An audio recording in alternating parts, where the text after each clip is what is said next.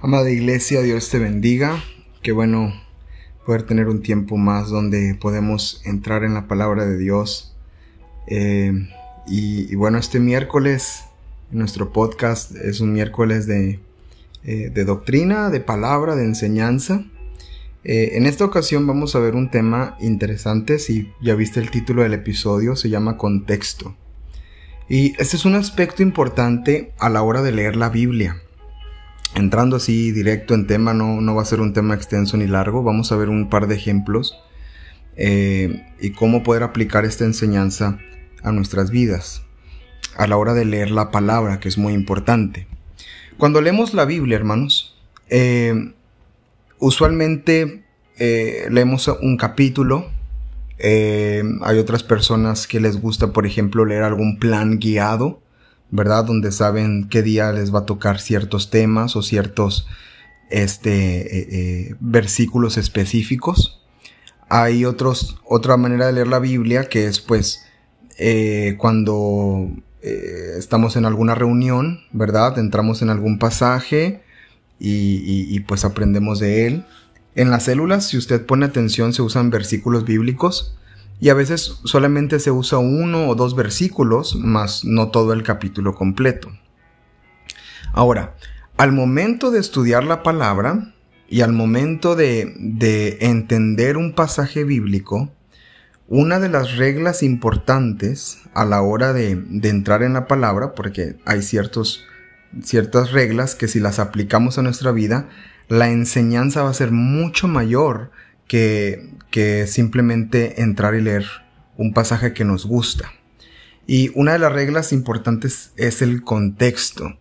Si usted pone atención en las predicaciones, por ejemplo, hay varias ocasiones en las que yo les, yo les comento, les digo, el contexto de este pasaje es, y luego ya les empiezo a contar, ¿verdad? Todo lo que está sucediendo alrededor del pasaje que estamos leyendo.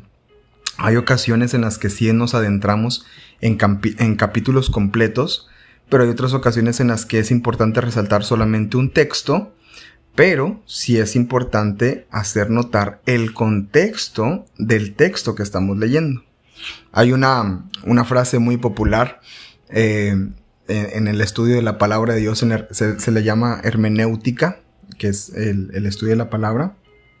Y en la hermenéutica hay una frase popular que se, que se dice el contexto, el texto, perdón, el texto fuera de contexto es un buen pretexto. el texto fuera de contexto es un buen pretexto. Y el director de mi instituto bíblico decía, un texto fuera de contexto es un pretexto para una buena herejía. Porque hay personas, amados, y es, es importante que usted lo sepa, hay personas que toman un solo versículo de la Biblia para hacer una doctrina completa. Y esto es peligrosísimo porque nosotros tenemos que entender algo que eh, que la Biblia tiene un cumplimiento en su plenitud, no solamente en algunos pasajes, sino completamente toda la Biblia tiene, tiene un, eh, se complementa a sí mismo. La otra regla de la hermenéutica, otra regla del estudio de la palabra, hermanos, si está tomando notas, este, eh, una regla de la hermenéutica es esta. La Biblia se interpreta a sí misma. Ahí, ahí, ahí tome nota. Regla de hermenéutica o regla del estudio de la palabra es esta. La Biblia se interpreta a sí misma. O sea, un pasaje que leemos de la palabra, ¿verdad? A lo mejor no tiene mucha luz o mucha claridad, o a lo mejor no lo entendemos completamente, pero debemos de saber algo. La Biblia se interpreta a sí misma, entonces la misma palabra de Dios puede traernos revelación o puede traernos enseñanza de ese pasaje que tal vez nos falta profundizar o entender. Entonces, es importante el contexto. Ahora, hay diferentes tipos de contexto. Si, está tomando nota conmigo, le animo a que esté poniendo ahí apuntes y ponga ahí diferentes tipos de contexto. Hay diferentes tipos de contexto. Está, por ejemplo, el contexto histórico. Hay un contexto, ah, debemos entender que la Biblia fue escrita hace, miles de años, ¿verdad? Y hay un contexto histórico a la hora de leer la Biblia. Ahora, es, es importante notar algo, hermanos. aunque haya un contexto histórico, o sea, aunque haya eh, eh, un ambiente histórico diferente al actual, hay algo que debe poner siempre, siempre en mente. La palabra de Dios es la misma. La palabra de Dios tiene cumplimiento en el ayer, en el hoy y en el mañana.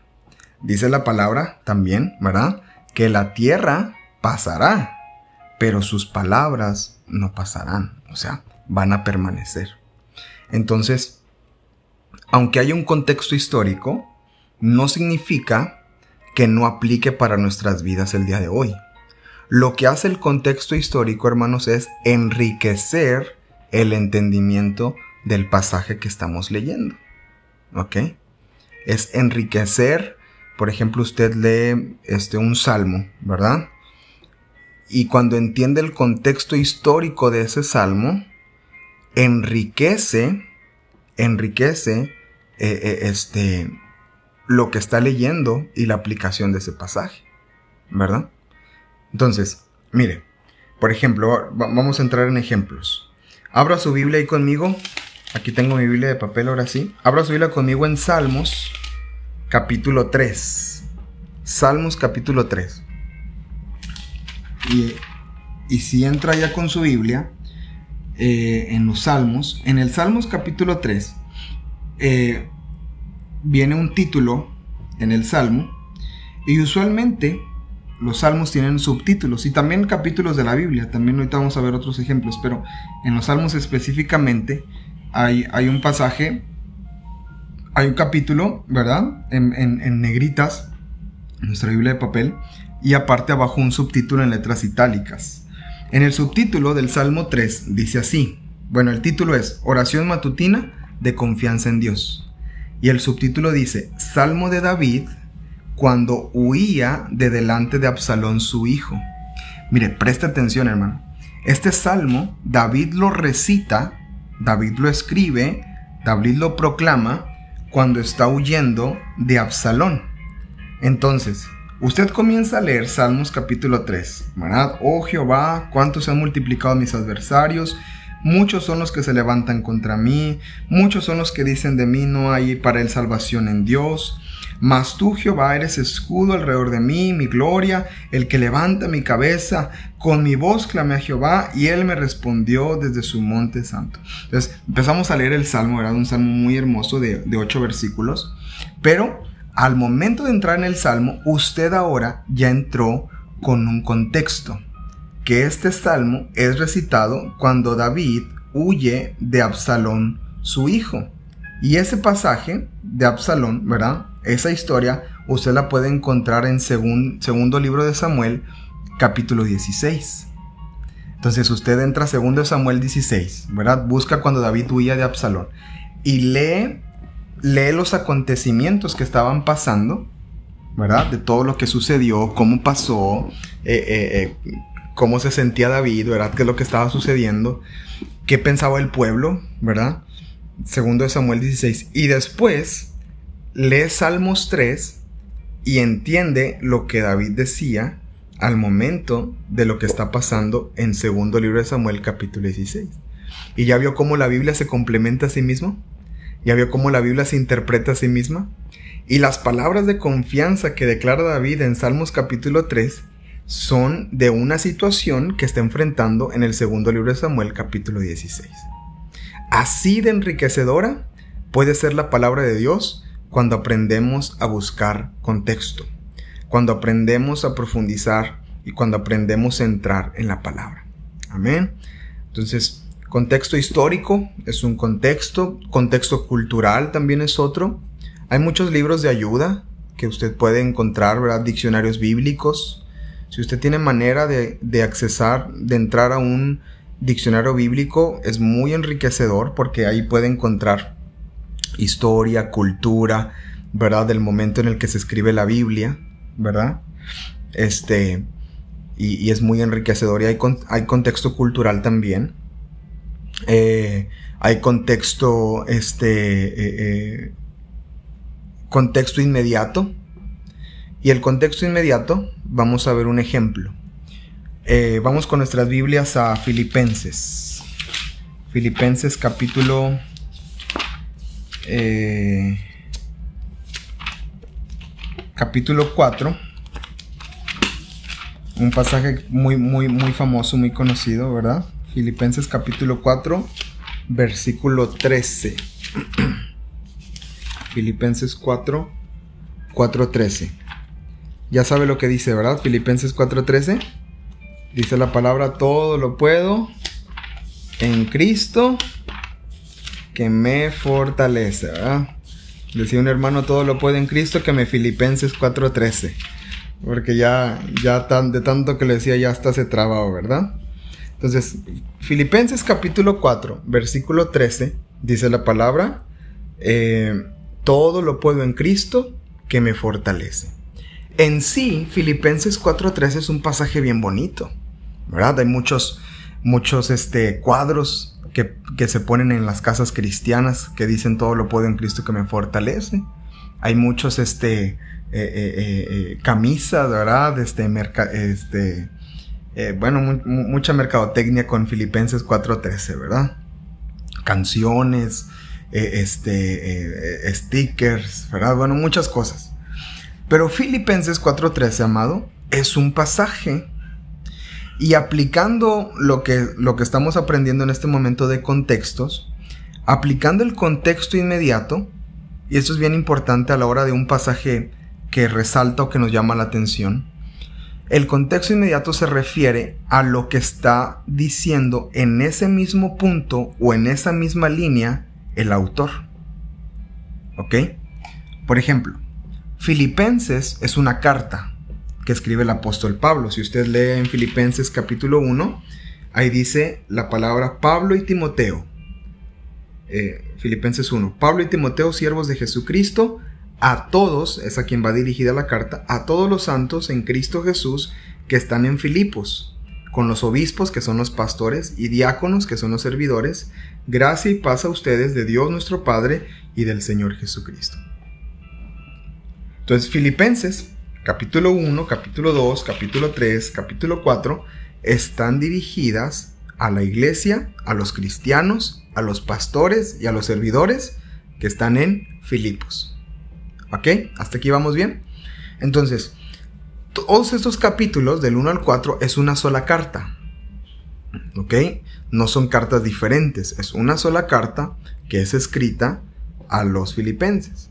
Aunque esté dividida por capítulos, todo, eh, eh, eh, todos los capítulos en sí son una sola carta. Si quitamos los capítulos y si quitamos los versículos, capítulo número grande, versículo número chiquito, si los quitamos y los dejamos así en una sola hoja, ¿verdad? En un solo pergamino, en una sola, este, en un solo archivo, estamos leyendo, este, naturalmente, la carta del apóstol Pablo a los filipenses. ¿Qué sucede? Que por cuestiones de, de dar un orden, ¿verdad? A las enseñanzas que el apóstol Pablo está dando, que los evangelios están dando, que los salmos están escritos, que los profetas están escritos, a una, una, manera de dar orden a lo que se está escribiendo y diciendo, se pusieron los capítulos y los versículos. ¿Ok? Sin embargo, es importante entender que, por ejemplo, en, la en las cartas que escribe el apóstol Pablo son una sola carta. Ahora, en el Antiguo Testamento, por ejemplo, que son algunos libros históricos, por ejemplo, este, eh, Reyes, ¿verdad? Los libros de los Reyes. Usted puede leer, por ejemplo, un versículo del libro de los Reyes y de un versículo a otro han pasado 10 años, han pasado 6 años, han pasado 7 años. De un, del versículo 4 al versículo 5 de algún capítulo de Reyes. Entonces, usted tiene que poner atención a la hora de leer la Biblia cuando dice, y pasados estos tiempos, o y pasaron ciertos años. Y eso usted tome nota de ello, porque de un versículo a otro pasó cierto tiempo, ¿verdad?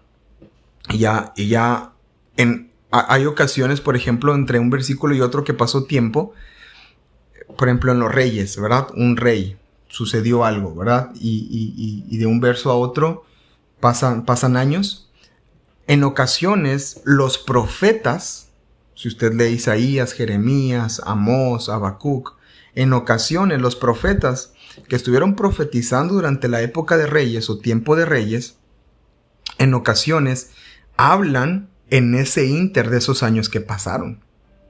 Por ejemplo, Jeremías que dice, mientras gobernaba el rey Usías y mientras reinaba sobre Judá el rey tal, ¿verdad? Entonces, ahí habla, ahí habla de, lo que está sucediendo alrededor. Entonces, eh, eso es parte del contexto, ¿ok? Es parte del contexto.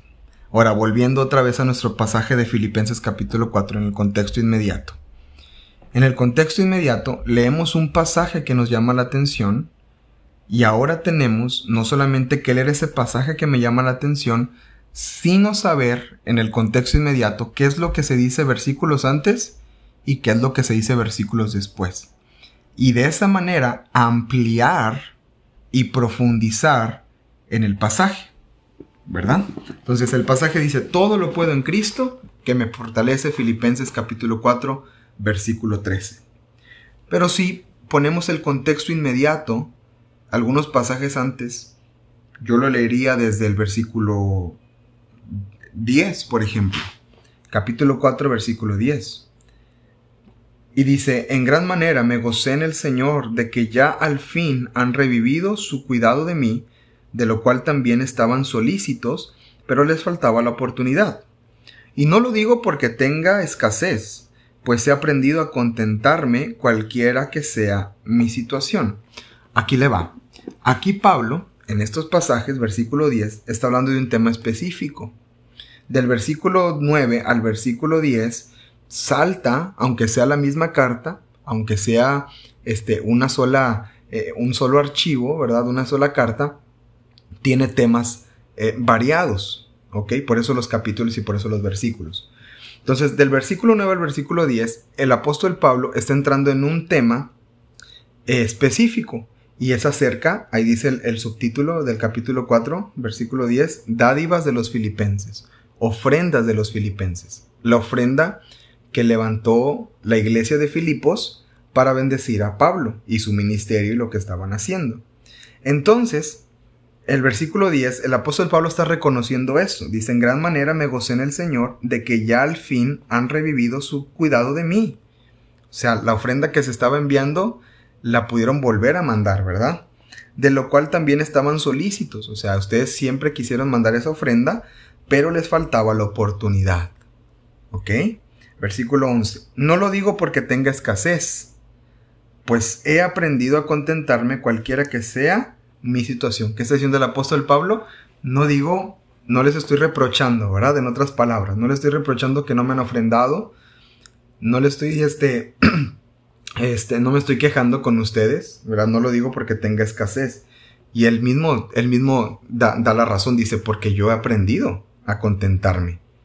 Y luego el versículo 12 dice, sé vivir humildemente y sé tener abundancia, en todo y por todo estoy enseñado, así para estar saciado como para tener hambre, así para tener abundancia como para padecer necesidad. ¿Ok? ¿De qué está hablando Pablo otra vez? de las ofrendas que le enviaban a él y a su ministerio para que se predicara la palabra. Y otra vez, Pablo no les está diciendo, no les digo esto porque porque necesite el dinero, ¿verdad? Porque Pablo en otras ocasiones, en Corintios por ejemplo, enseña la importancia de la ofrenda y enseña que cuando lo hacemos dice que Dios bendice, ¿verdad? Dice la palabra que Dios bendice al dador alegre. Está en Corintios. Entonces, es a lo que se refiere Pablo. Entonces, ahí está diciendo él que no es una queja, no lo dice por queja, sino que lo está diciendo realmente porque él ha aprendido a vivir humildemente, ha aprendido a tener abundancia en todo, ha, aprendido, este, dice, por todo estoy enseñado para estar saciado como para tener hambre. ¿Ok? Y luego en el versículo 13, que dice, todo lo puedo en Cristo que me fortalece. Y luego continúa, y luego el contexto inmediato después, versículo 14, sin embargo, bien hicieron en participar conmigo en mi tribulación, Y saben también ustedes, oh filipenses, que al principio de la predicación del Evangelio, cuando partí de Macedonia, ninguna iglesia participó conmigo eh, eh, en razón de dar y recibir, sino solamente ustedes, los de Filipos. Pues a una Tesalónica me enviaron una y otra vez para mis necesidades. No es que busque dádivas, sino que busco fruto que abunde en su cuenta. Pero todo lo que he recibido, eh, pero todo lo he recibido y tengo abundancia, estoy lleno, habiendo recibido de, de Epafrodito, perdóneme, lo que enviaron, olor fragante, sacrificio acepto, agradable a Dios. Mi Dios, pues, suplirá todo lo que les falte, conforme a sus riquezas en gloria, en Cristo Jesús. Al Dios y Padre nuestro, sea gloria por los siglos de los siglos. Amén. Qué enriquecedor ha sido ahora Filipenses capítulo 4 versículo 13. Porque todo lo puedo en Cristo que me fortalece, aunque lo utilicemos para abrir la tapa de la mayonesa. Ay, no puedo abrir la tapa, no puedo. Bueno, pues todo lo puedo en Cristo que me fortalece. Y árale, ya le metemos ahí ganas para abrir la tapa de la mayonesa, ¿verdad? O para, o para que no prenda el carro, pero no, ¿cómo que no me va a prender si todo lo puedo en Cristo que me fortalece? Ah, ya, ya estamos utilizando un pasaje, ¿verdad? Para, para, para realmente lo que el apóstol Pablo quiso decir fue otra idea. Y esto es porque aprendemos a leer el contexto. Amén. Ahora, es aplicable, ¿verdad? Es aplicable esta verdad. Porque ciertamente podemos las cosas a través de Cristo Jesús. Amén. Podemos este, atravesar toda la vida gracias al Señor Jesucristo. Pero cuando uno entiende el contexto, y hablando del contexto inmediato, eh, cuando uno entiende acerca de esto, ahora se enriquece por ejemplo, cuando pasa por una necesidad económica. ¿Ya ve? Cuando pasamos por una necesidad este, de dinero. Entonces ahora yo puedo proclamar Filipenses capítulo 4 versículo 13 con un entendimiento mayor de que, a ver, estoy pasando por necesidad, pero el apóstol Pablo en una ocasión dijo que él sabía y estaba enseñando, estaba enseñado en todo, como a tener abundancia como para tener escasez, como para comer bien como para tener hambre. Todo lo podía en Cristo que me fortalece. Entonces, si Él pudo, yo también, todo lo puedo en Cristo que me fortalece. Y, y ahora la palabra se hace más viva todavía porque ha entendido un contexto del pasaje y de lo que se está tratando de decir. Qué hermoso, ¿verdad? Y eso simplemente es una pequeña enseñanza acerca del estudio de la Biblia y hoy estamos hablando solamente de contexto. Podemos entrar en más ejemplos, podemos entrar en más temas, pero usted cuando entra a la Biblia y lea un pasaje que le gusta, por ejemplo Isaías capítulo 41, tiene muchas promesas bien lindas. Bueno, lea el contexto de Isaías 41. ¿Por qué se profetizó Isaías 41? ¿Cuándo se profetizó Isaías 41? ¿Qué estaba pasando el pueblo de Dios? ¿A quién se le está profetizando Isaías 41? Y entonces comienza a enriquecerse de una manera más hermosa y más profunda el pasaje y las promesas que usted pueda leer. Amén. Esa es la importancia del contexto. Y solamente usamos un ejemplo, hermanos, no entramos a más ejemplos. Hay ejemplos claros en la Biblia de contextos, por ejemplo, los salmos cuando dice ahí, ¿verdad? Hay, hay algunas Biblias, hermanos, si tiene Biblia de papel, hay algunas Biblias donde viene un numerito. Eh, está, está el pasaje. La Biblia que tengo aquí no tiene, no tiene ese ejemplo, si no le daría uno. Pero, por ejemplo, está leyendo el libro de los Hechos o una carta del apóstol Pablo. Usualmente esa es la referencia cruzada más importante entre las cartas del apóstol Pablo y el libro de los Hechos. Y a veces aparece un numerito pequeñito, un número 1, un número 2, un número 3. Y si usted va al pie de la Biblia, aparece la referencia al pasaje que se está hablando en ese versículo que usted leyó. Entonces, ahí usted tiene un contexto mayor y un contexto más amplio de lo que se está tratando de decir o lo que se está diciendo, lo que está refiriendo en ese pasaje. Acuérdese algo importante de la hermenéutica, la Biblia se interpreta a sí misma. No hay pasajes que, que no sean este, eh, que, no, que no tengan interpretación, ¿verdad? Siempre la palabra es, clara, ¿verdad? Es cierto que hay misterios de la palabra, Es cierto que hay misterios, por ejemplo, que solamente cuando estemos delante de la presencia del Señor van a ser revelados. Pero en sí la palabra de Dios es viva, es eficaz, produce algo en nosotros y como dice Isaías, que eh, eh, da el fruto con el cual es enviada. Así que qué importante entrar a la palabra acá con, un corazón este, más amplio y más dispuesto y preparado. Y esto fue el contexto. En el próximo episodio vamos a, hablar, a, ver a lo mejor más temas, más, este, más ejemplos. Si te llamó la atención este episodio, por favor mándanos tus preguntas. Si tienes algún pasaje que, que quieras entender a lo mejor un poquito más de contexto, con muchísimo gusto. Para eso estamos a, mí me emociona muchísimo cuando hacen preguntas de la Biblia, cuando hacen preguntas de la palabra.